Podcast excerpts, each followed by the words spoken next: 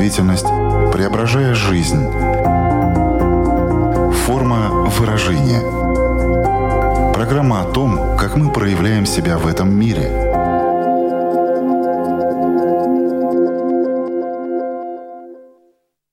Здравствуйте! Меня зовут Александра Плотникова. В эфире Латвийского радио 4 программа «Форма выражения». Приветствую вас также, если мы встретились с вами на одной из крупнейших платформ подкастов – то, о чем мы сегодня будем говорить, считается большой ценностью как для каждого человека в отдельности, так и для каждой из стран или обществ в целом. Это то, что с одной стороны необходимо как воздух, а с другой этим нужно уметь грамотно пользоваться, не переходя границы других. Итак, в нашей психологической лаборатории будем изучать, что из себя представляет свобода, как мы ее ощущаем, в чем она проявляется, зачем она нам нужна. Почему порой в отношениях с кем-то или в целом в своей жизни мы чувствуем себя несвободными. Например, сами же ограничиваем свободу своего выбора. А вот свобода выбора — это про что?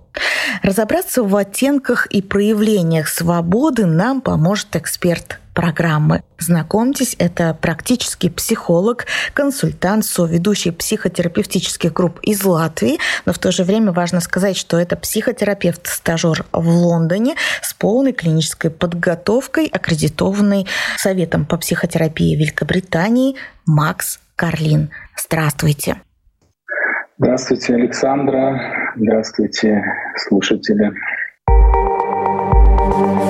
Форма выражения.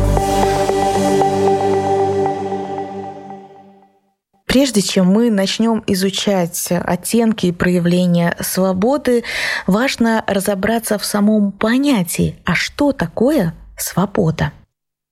Знаете, я даже хотел бы начать с того, как интересно, что в разных культурах и в разных местах некоторых понятий может и не существовать. И, например, на Дальнем Востоке или это Юго-Восточная Азия понятие свободы вообще, можно сказать, не существовало, так как там все предопределено, да, то есть там существует карма. Категория свободы, она более характерна западной цивилизации, и туда относятся и даже Древний Египет, и Древняя Греция. Там корни этого понятия, и там всегда культивировалась эта категория.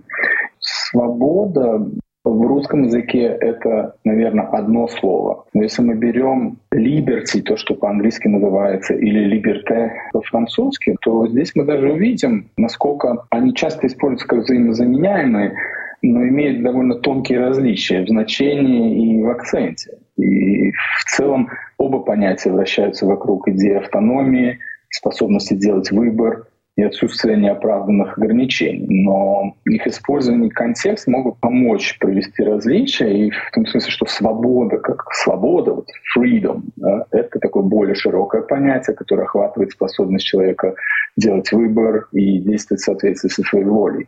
И оно часто относится к внутреннему состоянию свободы от внешнего контроля, угнетения или ограничений.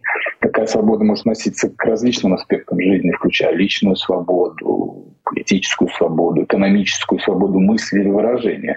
И в философии свобода является центральной темой вообще, да, и разных школ, и в том числе, безусловно, экзистенциального направления, о котором я хочу поговорить побольше и далее. И, конечно же, они фокусируются в основном на личной автономии, на самоопределении способности человека к выбору. А то, что мы говорим свобода как liberty, это такой конкретный термин, который больше относится к правам и привилегиям, э, больше связанный с неким устройством общества, там как изучаются наши юридические и политические аспекты автономии, гражданские свободы, верховенство закона. Такая концепция свободы часто связана с демократическими системами защиты индивидуальных прав — от э, превышения злоупотребления властью, полномочий и так далее, и так далее.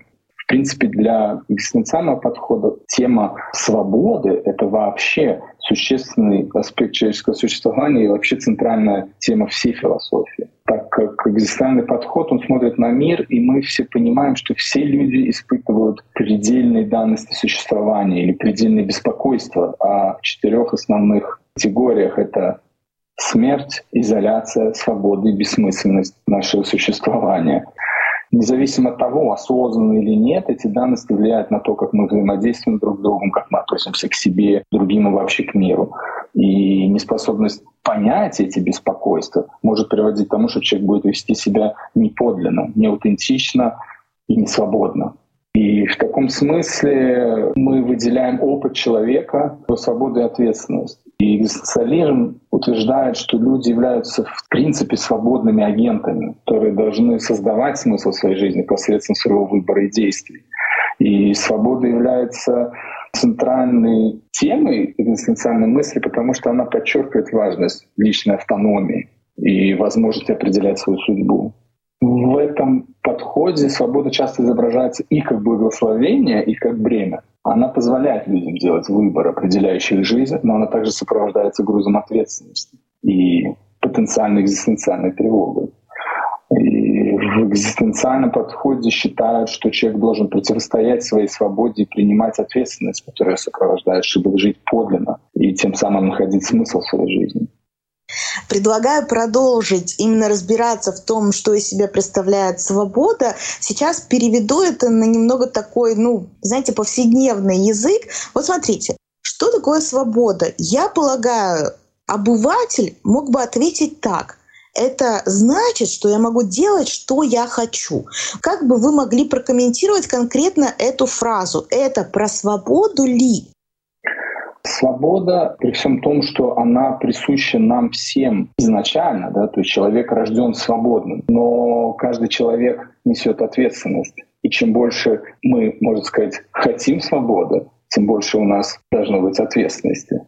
И тут вопрос такой, могу ли я справиться с этой ответственностью, хочу ли я ее, да, и как часто мы готовы отдать свою свободу, дабы не нести ответственность за некоторые вещи. Да. То есть свобода — это не говоря таким простым языком, беспредел. То есть это не анархия, это некое состояние человеческого существования в принципе. Да? Потому что мы всегда свободны в своем выборе. Мы можем делать любой выбор даже в абсолютно ограниченных ситуациях, да, казалось бы, совершенно непреодолимых. Тот же Виктор Франкл, знаменитый австрийский психиатр и психолог, э, который стал известен благодаря его опыту нахождения в нацистских концлагерях, будучи там, изучал процессы, которые происходили, когда, казалось бы, человек уже потерял все. У него нет одежды, у него нет, даже практически уже и тела не осталось. Но тем не менее он делал выбор. Он выбирал жить или не жить. Он выбирал как он встречает этот день, да, как он существует. Таким образом мы говорим вот о такой свободе. Да.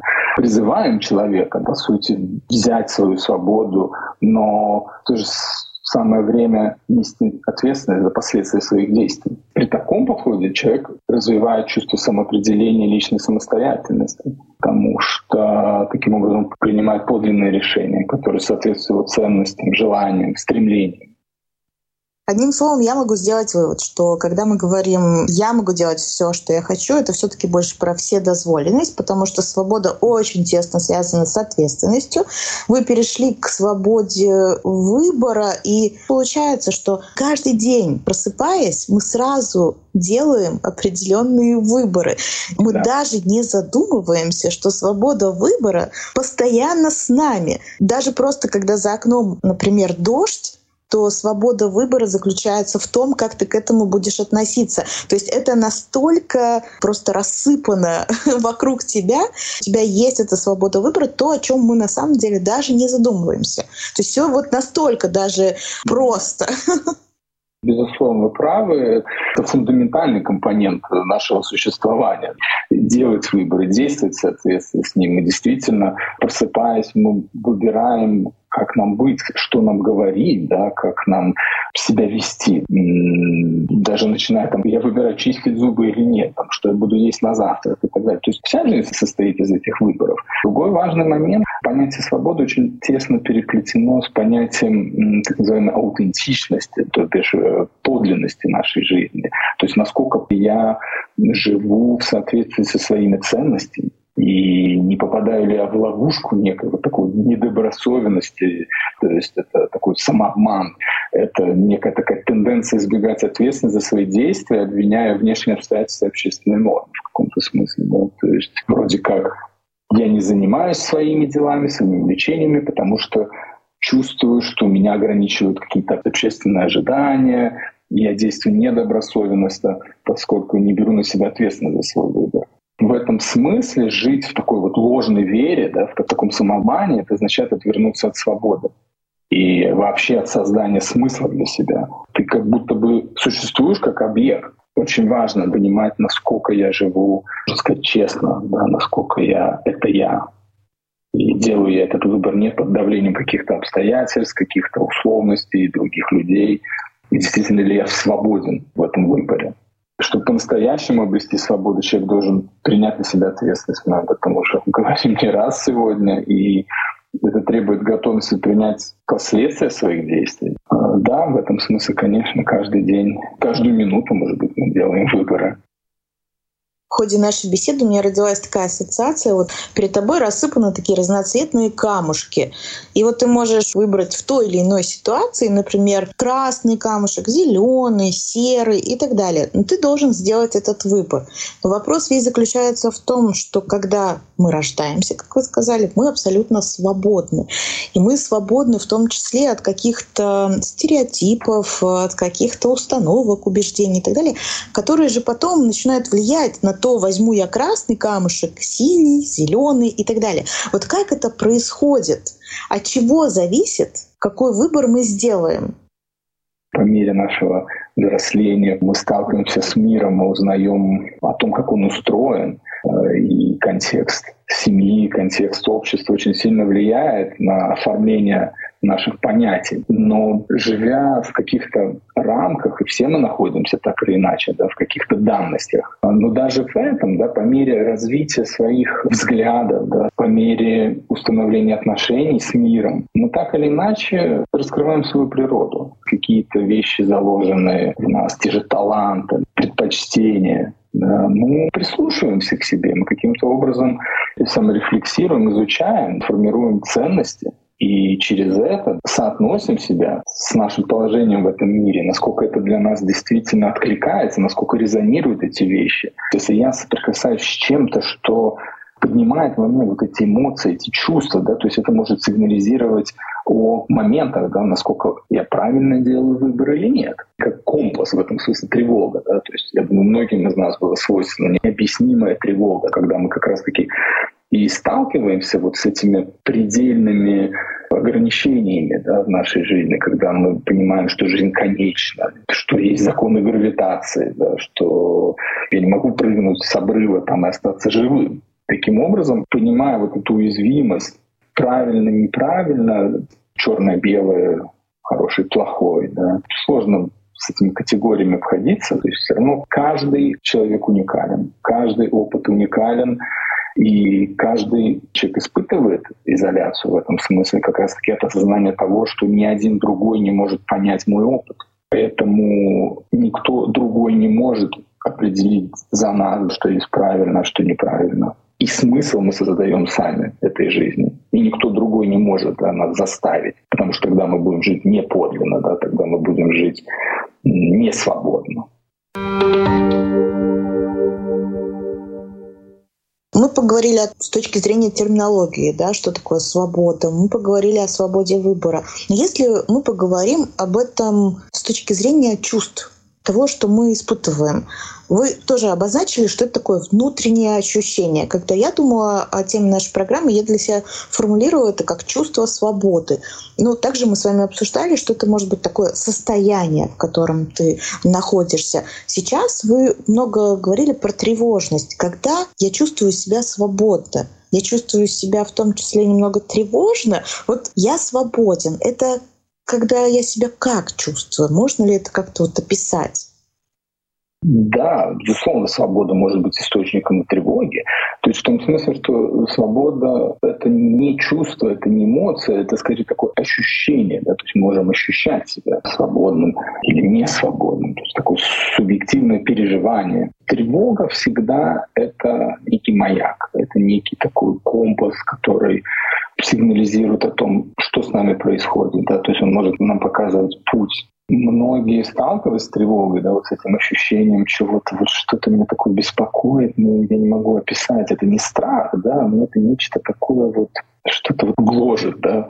Каждый, наверное, может описать сам, да, что с ним происходит вот в эти моменты когда я чувствую себя свободен или как раз-таки не свободен. И в этом смысле у меня есть э, такое интересное упражнение, которое я могу рекомендовать каждому. Если у кого-то будет такая свободная минутка, он может посидеть и ответить на несколько вопросов, как раз-таки, чтобы прояснить ситуацию, связанную со свободой. И, например, первый был бы вопрос такой. Подумайте об одном событии в своей жизни, когда вы чувствовали себя наиболее свободно. Далее исследуйте и опишите чувства, которые вы переживали во время этого события. На третьем месте будет подумайте об одном событии в своей жизни, когда вы чувствовали себя наименее свободно. Четвертое. Исследуйте и опишите чувства, которые вы переживали во время этого события.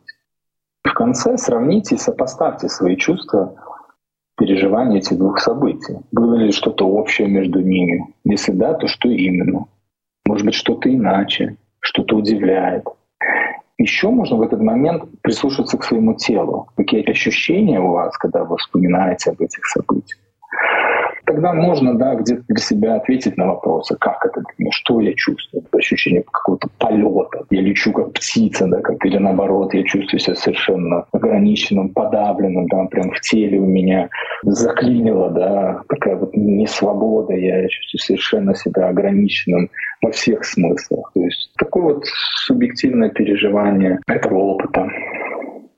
Мне кажется, что еще многие воспринимают, если мы именно про такое ощущение свободы говорим, ну вот когда ты полной грудью можешь э, вдох-выдох сделать, и вот такое вот да. ощущение вот этой свободы. То есть действительно каждый как раз-таки может сейчас воспользоваться этим заданием, поанализировать, да, это все тоже очень важно. Но двигаемся дальше. Вы знаете, вот я еще поймала сейчас себя на мысли о том, что Наверное, чем старше мы становимся, тем менее свободными мы тоже себя ощущаем в силу того, что мы обрастаем стереотипами, условностями, социальными нормами и так далее. Как при этом все-таки не потерять э, это чувство или это состояние свободы? Что в этом помогает? Такие личностные качества или ну, вот что-то еще, вот, что помогает сохранить э, вот это внутреннее ощущение свободы?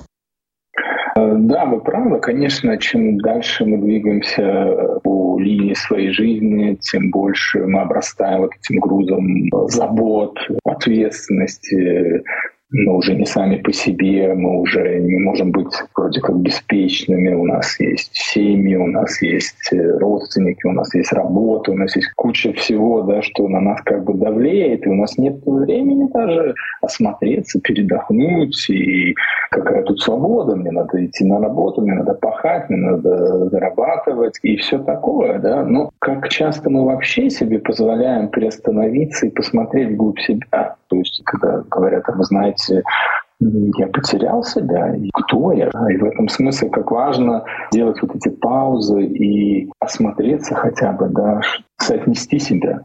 Возвращаясь к тому, что свобода, она есть, да, она во всех нас. Просто мы настолько баррикадируемся, что возникает ощущение, как будто ее и нет, как я и вообще не свободен. И действительно ли мы готовы быть свободными по-настоящему? Потому что если я выбираю что-то делать, я несу за это ответственность. И люди очень часто перекладывают эту ответственность на кого-то, пусть он решит. Да не нужна мне ваша свобода. И, к сожалению, мы видим очень много процессов сейчас происходящих в мире и с нами, где вот это такое делегирование своей свободы да, и ответственности я не буду, я не хочу озвучивать. Да, то есть мой голос ничего не значит. Я буду сидеть в своем уголке, большие дяди наверху разберутся. Да, и как часто мы готовы отказаться от своей свободы, от своего права. Но отказываясь от этого, мы теряем себя. И это не только в политическом смысле, да, не в плане там, общественных каких-то вещей. Да. То есть с этим я даю часть себя, часть своей жизни, часть того, кто я. Это тоже может быть одним из таких эм, компасов. Э, как часто вы принимаете решения в своей жизни самостоятельно? И если вы их самостоятельно принимаете, то явно несете ответственность за свои выборы. Это тоже как такой маркер, который будет указывать, насколько вы свободны, насколько вы перекладываете или не перекладываете вот в своей жизни какие-то выборы, решения на других. Вы говорили, свобода выбора и, в принципе, свобода зависит от наших целей ценностей. Но сама свобода, она тоже является такой большой ценностью. А если зайти вот с такой стороны, то есть зачем нам свобода? Для чего нам эта ценность дана?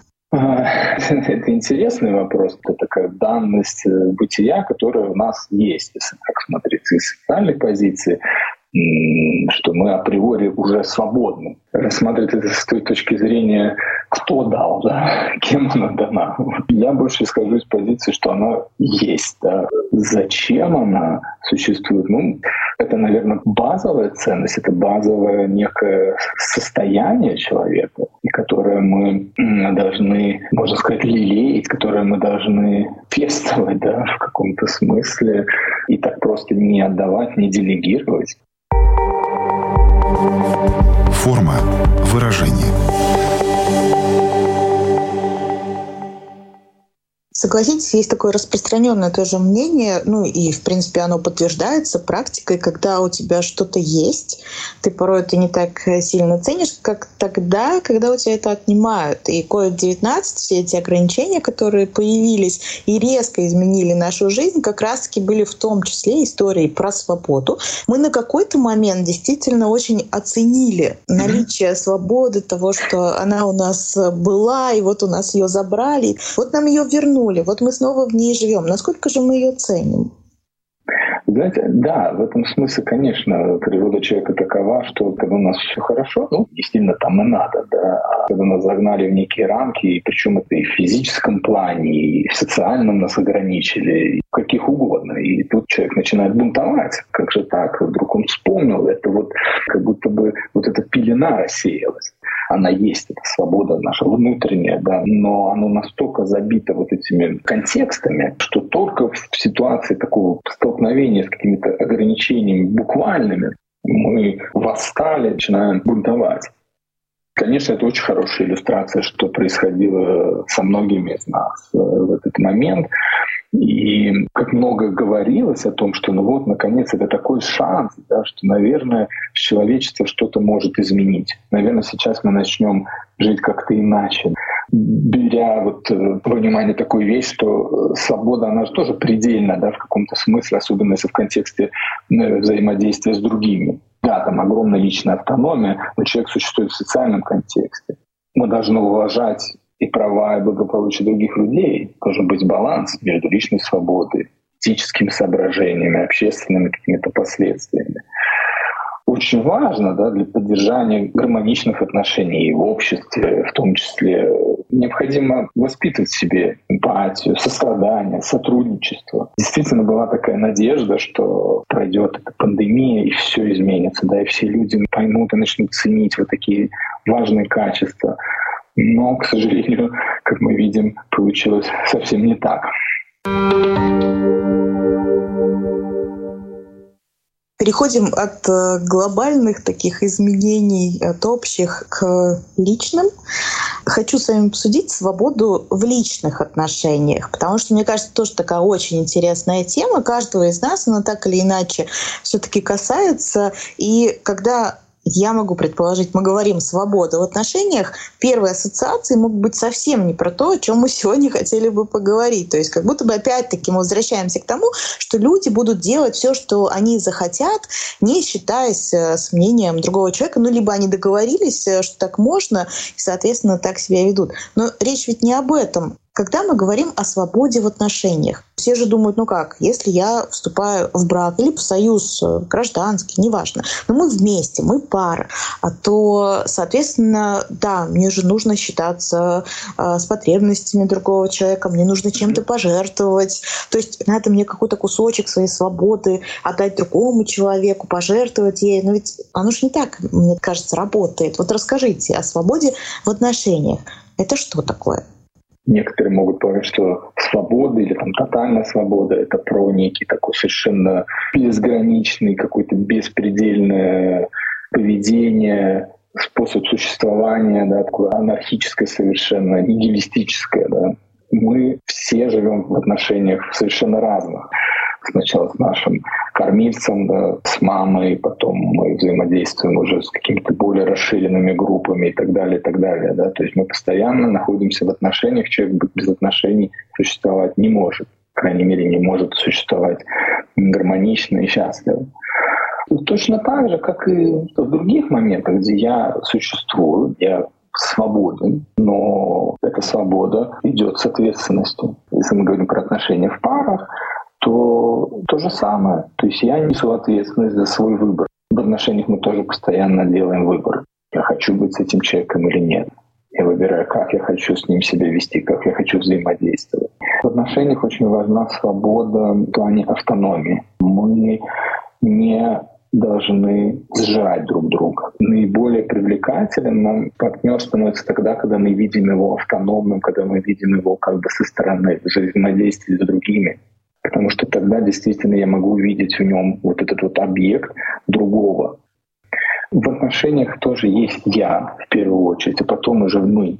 Это же вопрос договоренности, где вот эти границы, что мы понимаем под свободой в отношениях, каждый определяет для себя сам, насколько для меня вот эта автономность моего партнера, другого, она подходит, насколько мне с этим окей или я тревожусь, да, я не могу его отпустить она смотрит, что происходит с тобой, почему у тебя такие вызывают реакции или чувства, да, что ты боишься, ты хочешь контролировать максимально, например. Или наоборот, да, тебе все равно, иди, ходи где-то там, вообще неважно.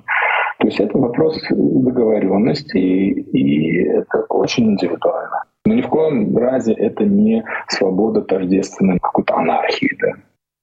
Чуть ранее вы дали такое практическое упражнение, которое каждый из нас может индивидуально выполнить. А если, может быть, знаете, такая рекомендация для пары?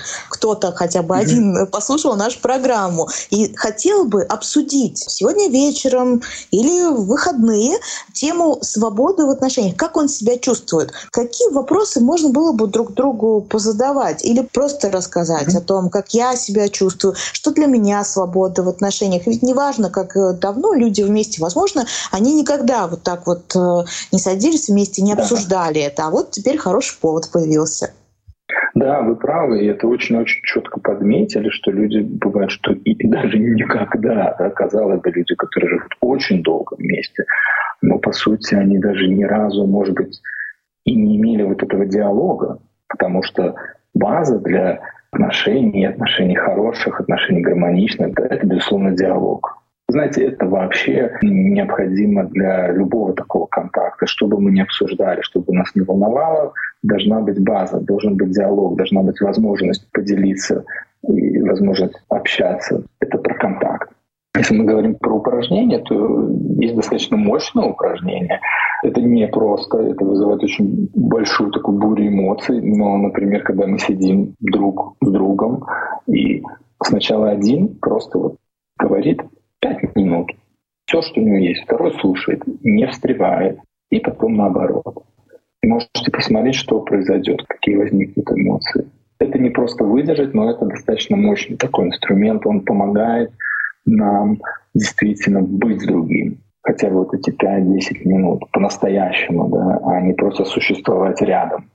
Вся же идея увидеть другого именно как тебя, да, я вижу тебя, Я вижу не оно как объект, как предмет. Очень часто, когда люди доходят в своих отношениях до такого предметного восприятия, да, и в этом смысле действительно я тебя вижу. Это ты, да, я тебя вижу, я тебя слышу. Давай каким-то образом искать вот эту возможность для диалога. Там мы можем обсуждать все и, свободу, и любые вопросы. Но в любом случае, я так понимаю, что здесь можно задать такой открытый вопрос, а, чувствуешь ли ты себя свободным в отношениях, и далее могут возникнуть какие-то встречные вопросы, что ты под этим подразумеваешь. Ну, и здесь может завязаться да, какой-то уже разговор, просто чтобы он хотя бы завязался, и задуматься над тем, над чем мы не задумываемся в повседневной жизни, дальше уже разложить, что для тебя свобода в отношениях, что для меня, где я, возможно, чувствую себя несвободным, поанализировать почему, и таким образом можно опять-таки прийти к тому берегу, на котором мы договоримся, как дальше наша лодка поплывет. Да, да, конечно. И даже в том смысле очень хорошо вы сказали, что договоримся, да, потому что, как бы это ни было странно, можно сказать, даже так вот рекомендуется специалистами, перезаключать договор, то есть мы, допустим, в отношениях, мы живем долго или, или не очень, но тем не менее, допустим, раз в год мы как бы пересматриваем наши договоренности как некий контракт, да, то есть потому что м, с нами все время что-то происходит, да, жизнь она не статична, это постоянные изменения, постоянно, и не всегда э, наши ритмы совпадают. И это такая возможность, знаете, соотнестись где ты, где я, изменились ли твои ценности, что происходит. То есть это вот такое взаимодействие. Этим не надо заниматься каждый день. В какие-то моменты это необходимо. Да? То же самое, как каждый сам с собой должен делать переосмысление, такую саморефлексию да, в какие-то моменты, ну просто чтобы соотнести, где я сегодня нахожусь, вот этой линии жизни, да, насколько я живу действительно подлинно относительно своих представлений о мире, о своих ценностях, какие смыслы есть, или что-то поменялось, как я физически нахожусь и так далее. Знаете, я хотел бы здесь представить, э, можно рассматривать как инструмент, мы это используем в том числе в работе. Концепция разработана моим э, преподавателем и можно сказать, наставником Эмми Ван Дорцен. Это одна из ведущих э, современных экзистенциальных философов и психотерапевтов. Она взяла за основу такую модель измерений бытия или измерений существования, которая была и до нее, естественно, но она так ее доработала. И рассматриваются четыре измерения. То есть все мы так или иначе существуем в них. Это будет первое физическое измерение, да, то есть это то, как мы живем в этом мире, как мы чувствуем наше тело, как мы взаимодействуем с миром. И в контексте свободы, например, как мы ее переживаем. То есть занимаясь физической деятельностью, как наше физическое окружение влияет на чувство свободы, а, социальное измерение, как мы в отношениях с другими людьми, какие наши роли в обществе, какие культурные нормы, которые определяют наше поведение. И касательно свободы, да, мы можем смотреть, в какой степени ожидания общества и культурные нормы влияют на наши выборы действия. Вот здесь мы смотрим, какой баланс между моей индивидуальной свободой и социальной ответственностью. Третье — это личностное измерение или психологическое. Оно связано с нашим чувством идентичности, самосознанием и выбором, который мы делаем, который определяет нашу жизнь. То есть кто я, подлинное я, да, насколько я вообще живу в соответствии с своими ценностями, желаниями, целями. И четвертое — это так называемое духовное измерение, ну, в том смысле, можно сказать, даже идейное. Это может быть и мой религиозный мир, это может быть и просто мои идеи, мои какие-то высшие ценности, некий поиск смысла. То есть нечто большее, такое трансцендентное, нечто большее, чем я сам. Это то измерение, где мы занимаемся медитацией, ведем дневник. Исследуя свободу через вот эти четыре измерения, мы можем развить более полное понимание, как э, формируется наше ощущение свободы под влиянием вот этих вот различных аспектов нашей жизни. И это такой целостный подход. И чем он еще важен, это не только применимо к свободе, это, в принципе, вообще любая категория. Полагается, если где-то в каком-то из измерений у нас недостаток чего-то, например, у меня ограничена социальная сфера, я не очень хорошо контактирую с другими, или наоборот, я физически уязвимый, или я, скажем так, в психологическом плане потерял себя, или, например, в таком в духовном или в идейном смысле у меня нет никаких целей, я не понимаю, куда я стремлюсь, да, и тогда мы можем посмотреть, где вот этот дефицит, и работая с этим, мы можем просто выравнивать себя, мы можем находить себя более целым и таким образом свою жизнь приводить в порядок. Наша программа подходит к концу. Считаю, что мы сегодня очень продуктивно поговорили, потому что мы рассмотрели, что такое свобода, разложили на разные и ощущения, и проявления, и дали много практических таких рекомендаций. Вот лично мне вначале казалось, что это что-то эфемерное, знаете, то, что нельзя потрогать руками. Э, свобода. И когда мы начали говорить, э, как в тумане, этот ежик шел, шел, все равно казалось, что как-то слишком сложно, слишком по-философски где-то, да. А потом в какой-то момент пришло такое определенное озарение. Во-первых, это действительно ценность сама по себе и очень э, связана с ответственностью. Все-таки в повседневной спешке ты не связываешь. И эта история всегда про выбор. Но что интересно, в чем вот эта ясность у меня появилась? Я поняла, что свобода — это когда ты сам принимаешь решение, когда ты несешь за эти решения ответственность и независимо вообще ни от чего, ни где ты находишься в тот момент, ни что с тобой происходит. Ты всегда обладаешь свободой выбора. И для меня это самый чудесный вот подарок, который мог сегодня вообще случиться. Поэтому большое вам спасибо. Для меня это большое открытие, в то же время оно ну, настолько простое оказалось, что свобода — это про ответственность и про выбор. Да, это так. Спасибо большое вам. И еще такая маленькая ремарка в конце как вы раскрыли, что от некого такого чего-то эфемерного, да, но в итоге некая все равно ясность появилась. Вот так вот и работает экзистенциальная терапия, да, которая корнями уходит как раз в философию, и вот эти сложные концепции, как мы на самом деле видим в нашей жизни и, и что мы с ними делаем, да, что на самом деле все очень практично. Философия, она не существует в отрыве от нашей жизни, она как раз-таки объясняет многие вот эти феномены, но а на практике мы просто можем, используя вот эти вот понимание, да, вот эти познания, применить их к абсолютно бытовым вещам, к ежедневному существованию. Да, это была очень увлекательная и познавательная беседа. Напомню всем, что сегодня вместе с нами был практический психолог Макс э, Карлин. Огромное вам спасибо за то, что нашли время и возможность поговорить о свободе. И я надеюсь, до новых встреч. Спасибо вам, спасибо, что пригласили. Я, Александра Плотникова, говорю вам до свидания, чтобы встретиться ровно через неделю на радиоволнах или на крупнейших платформах подкастов Apple, Spotify, Google. Выбирайте место встречи. Смотрите, свобода выбора огромная. Я буду вас там с нетерпением ждать. Хорошей вам недели. Пока-пока.